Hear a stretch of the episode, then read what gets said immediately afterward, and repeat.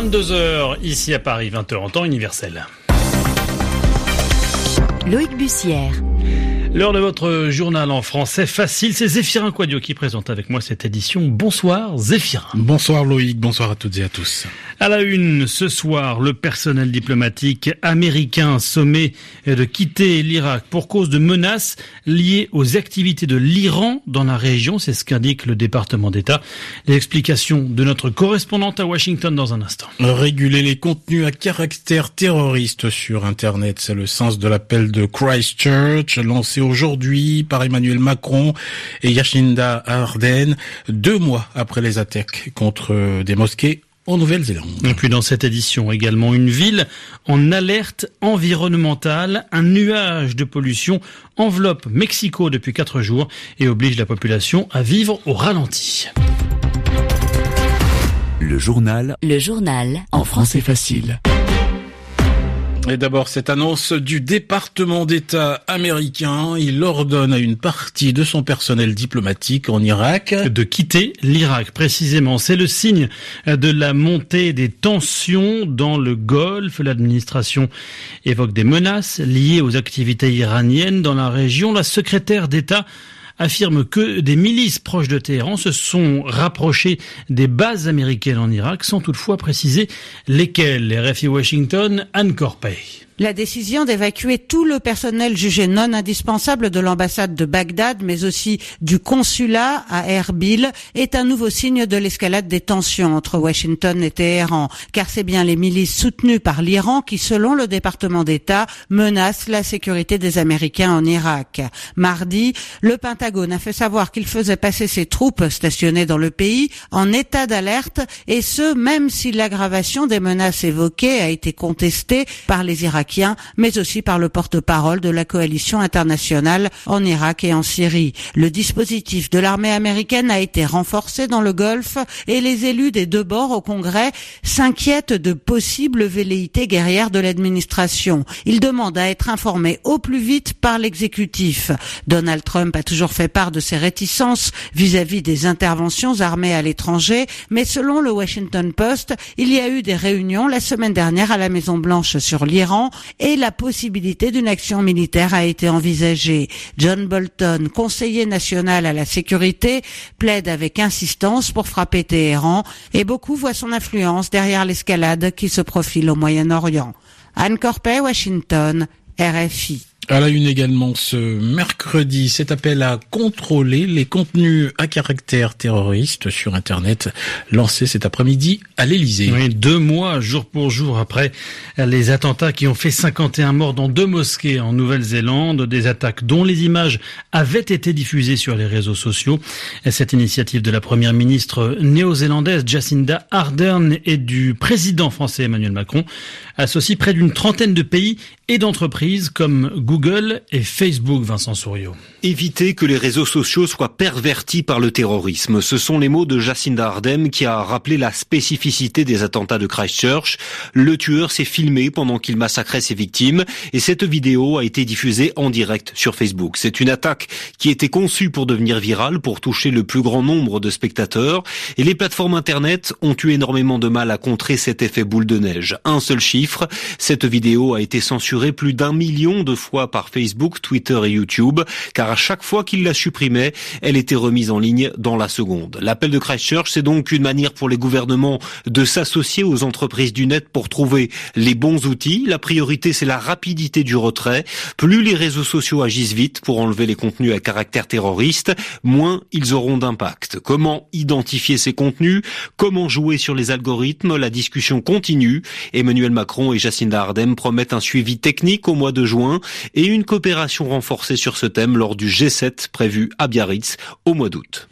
Vincent Souriau. Au Niger, bilan en revue à la hausse au lendemain d'une embuscade près de la frontière avec le Mali. L'attaque qui visait une patrouille de l'armée nigérienne a fait au moins 28 morts. Les corps des 11 militaires qui étaient portés disparus ayant été retrouvés. Les faits se sont produits près de la ville de Tongo Tongo dans une zone où quatre soldats américains et cinq militaires nigériens avaient déjà été tués il y a un an et demi. Zéphirin. Et puis au Soudan, plusieurs blessés euh, par balle à Khartoum, des tirs contre des personnes qui manifestent manifestaient près du quartier général de l'armée. Et ce peu avant la reprise des discussions sur la transition euh, politique, des discussions euh, qui visent à remplacer le Conseil militaire de transition qui assure l'intérim du pouvoir dans le pays depuis la chute du président Omar El-Béchir.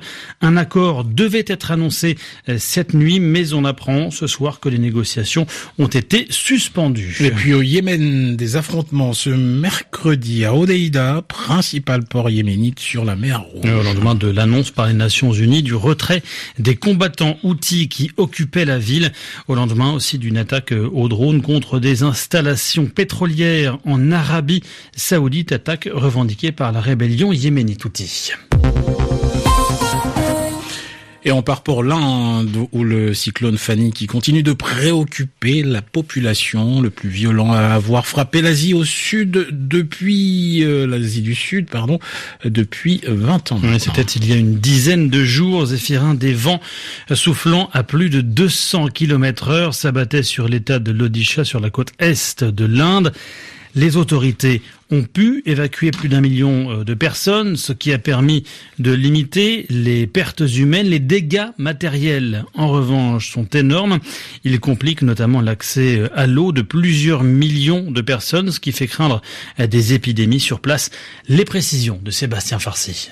Plus de 500 000 maisons détruites ou gravement endommagées, 150 000 poteaux électriques abattus, le cyclone Fanny a laissé un paysage de désolation dans l'état de l'Odisha. Jagadanan, fondateur du Centre pour la jeunesse et le développement social, mène des opérations de secours.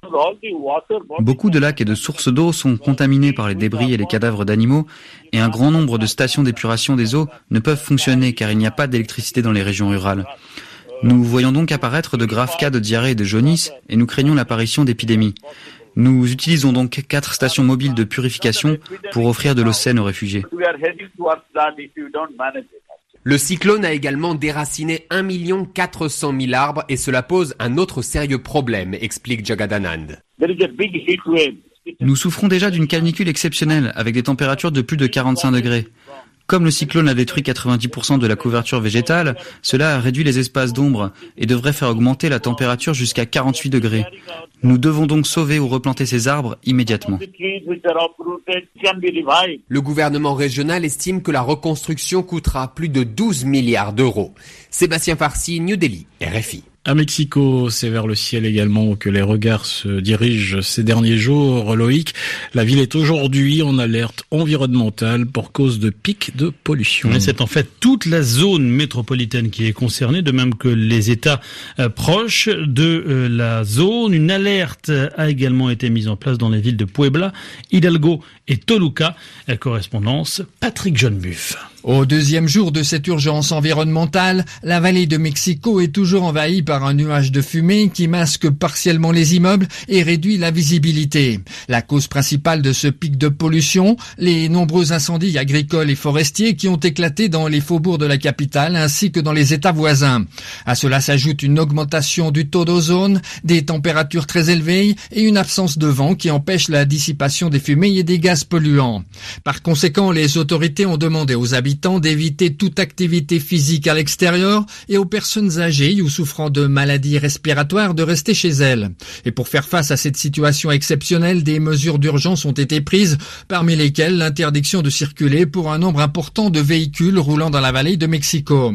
Les autorités ont également demandé aux industries polluantes de diminuer leurs activités afin de réduire l'émission de particules en suspension, des particules nocives qui vont mettre du temps à disparaître si les incendies continuent et si les conditions météorologiques actuelles ne changent pas. Patrick John Buff, Mexico RFI. Et notez que cette alerte environnementale pousse également les autorités à reporter la demi-finale du championnat de foot de division 1 au Mexique. Le football, justement, et cette information qui concerne Antoine Griezmann. Antoine Griezmann qui va quitter l'Atlético de Madrid. L'attaquant euh, français l'annonce sur son compte Twitter sans préciser toutefois où il jouera la saison prochaine. Et puis un mot de l'actualité du Festival de Cannes avec deux films en compétition officielle aujourd'hui. Les Misérables du français Ladj Lee et Bacurao, film brésilien de Kleber Mendoza Filho et Juliano Dornelles. RFI, il est 22h10 à Paris. C'est la fin de ce journal en français facile.